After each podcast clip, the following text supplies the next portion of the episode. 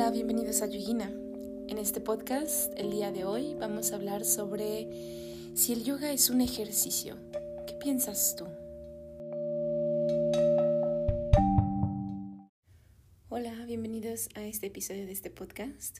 el día de hoy tenemos un tema muy interesante. Es algo que quizás no nos atrevemos muchas veces a preguntar así abiertamente, ¿no? Y cuando vamos navegando en el yoga, quizás, ah, cuando tienes tiempo practicando yoga, te vas dando cuenta que la respuesta es muy contundente, pero al principio es muy difícil identificarlo y también es difícil identificarlo porque no sabemos de dónde viene y no sabemos de verdad cuál es el objetivo real del yoga, ¿no? No es que no sepamos, es que al principio es muy difícil identificarlo. El día de hoy quiero hablarles sobre una cuestión que he tenido en la cabeza esta semana.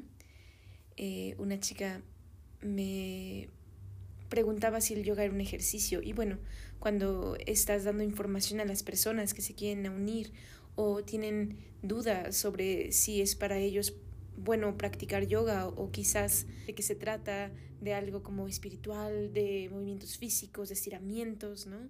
Hay como todo una serie de eh, concepciones sobre el yoga. Y bueno, el tema de hoy es ese, ¿no? ¿El yoga es un ejercicio? Y bueno, quiero que te lo preguntes tú. Si has practicado yoga, si no has practicado yoga, no importa. Probablemente todos tenemos nuestro eh, acercamiento con el yoga de una forma muy diferente Ah, y todos iniciamos el yoga de una manera diferente. Siempre he dicho que el 90% de las personas empiezan una práctica de yoga, por lo menos aquí en el occidente, eh, por una cuestión física. Y ya puede ser un malestar físico, ¿no? Me, duele la espalda o me duele la cadera o me siento muy ansioso, que aunque sea mental, se mm, desemboca en un aspecto físico. Entonces, siempre lo asociamos hacia un plano solamente físico, ¿no? Pero también empieza a ser algo muy emocional y empezamos a darnos cuenta que no solamente va como por una capa exterior. Uh, quizás hay personas que se inician el yoga por diferentes cuestiones, por la meditación, um, por razones sociales, ¿no? dependiendo del lugar en donde viven y si es más aceptado o más practicado. Pero digamos que en un aspecto general, la mayoría de las personas empezamos el yoga por una cuestión física.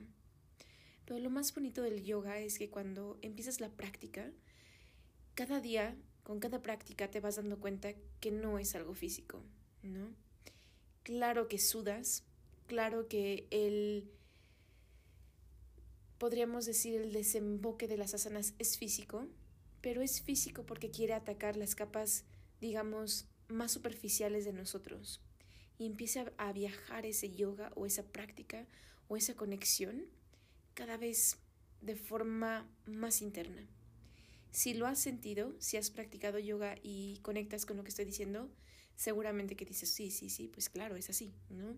Pero si no lo has sentido, te invito a que practiques, que te des cuenta que, mm, quizás busques un lugar adecuado donde te sepan guiar para que vayas encontrando eh, esas conexiones ¿no? que hacen falta para tu práctica, que la empieces a ser cada vez más contundente, que la, que la empieces a, quizás yo le llamo desaterrizar un poquito del plano físico y la empieces a meter más a un plano interno y no tan visible, ¿no?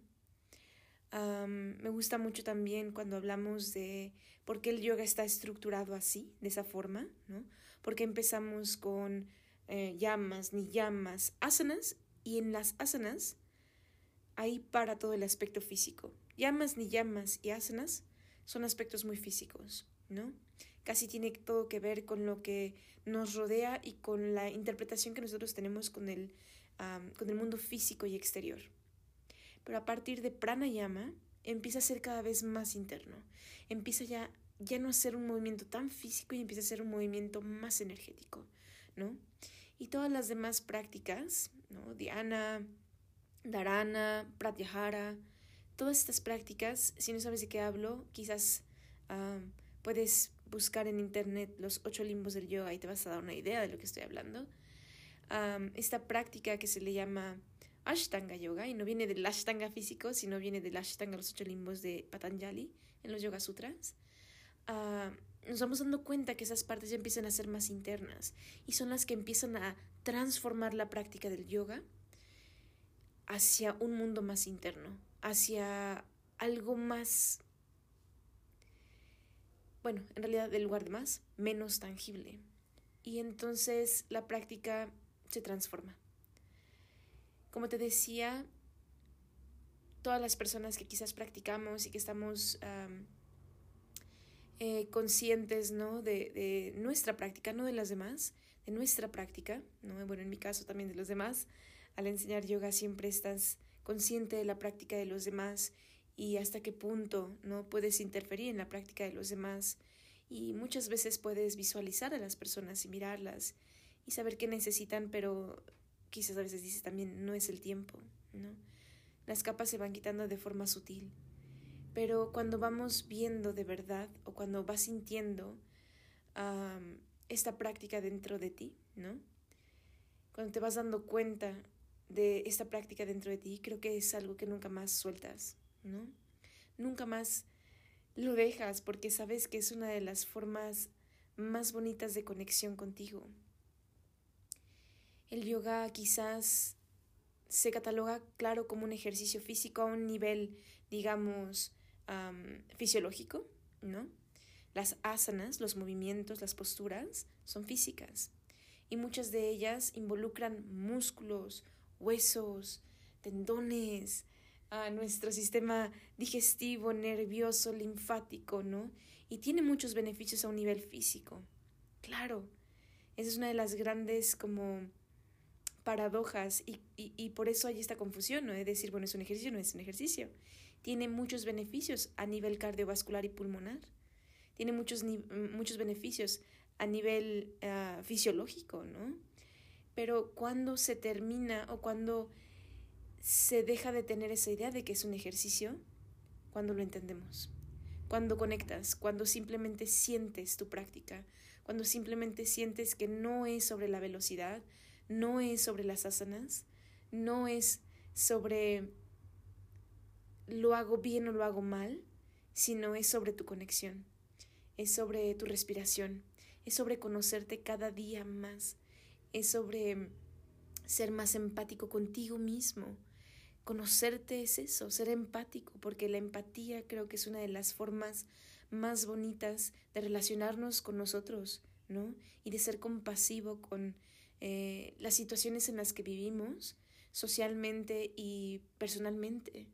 Por eso el yoga ayuda tanto a las personas que sufren de ansiedad, a las personas que sufren de depresión, porque empiezan a cambiar ese, esa forma de mirarse a sí mismo y a mirar a los demás y ver que a lo mejor no solamente es yo en este mundo que pelea contra mí, sino somos muchas personas trabajando en casi lo mismo y eso te hace ser muy compasivo, saber que no solamente tú estás pasando por situaciones difíciles, ¿no? Sino decir, bueno, claro, es una naturaleza humana que tenemos que sobrellevar de forma personal y eso quizás es una de las cosas más bonitas que te hace entender el yoga. Cuando practicas yoga, también te das cuenta que se empieza a hacer una conexión mucho más fuerte, un, un, cable mucho más gordo que lleva más corriente dentro de ti. Y cada asana la sientes mucho, al 100%. Puedes sentir tus dedos de tus pies vibrando, puedes sentir tu cabeza, ¿no? Y eso es lo que en algunos momentos en el yoga se le llama el Shakti, esa energía Shakti, ¿no? pero de verdad puedes sentir la habitación, puedes sentir tu respiración en la habitación y no necesitas hacer un uyay fuertísimo que se escuche de aquí a la esquina, ¿no? Solamente necesitas escucharte a ti, escucharte tu ritmo cardíaco y escuchar que ese ritmo cardíaco va con tu respiración. Entonces te das cuenta que cada día, cada día se vuelve algo más contundente, que cada movimiento es preciso. Y cuando llegas a tu práctica o llegas a tu tapete y te pones de pie o te sientas, tienes toda la atención y toda la disciplina a ese momento. Y eso es yoga entonces. Es esa unión.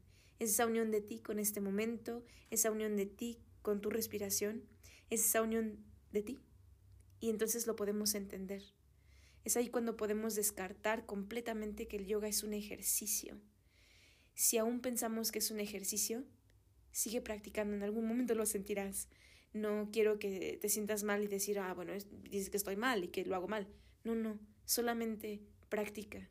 Busca un guía, busca a alguien que te ayude a encontrar esa conexión contigo y a sentir las asanas.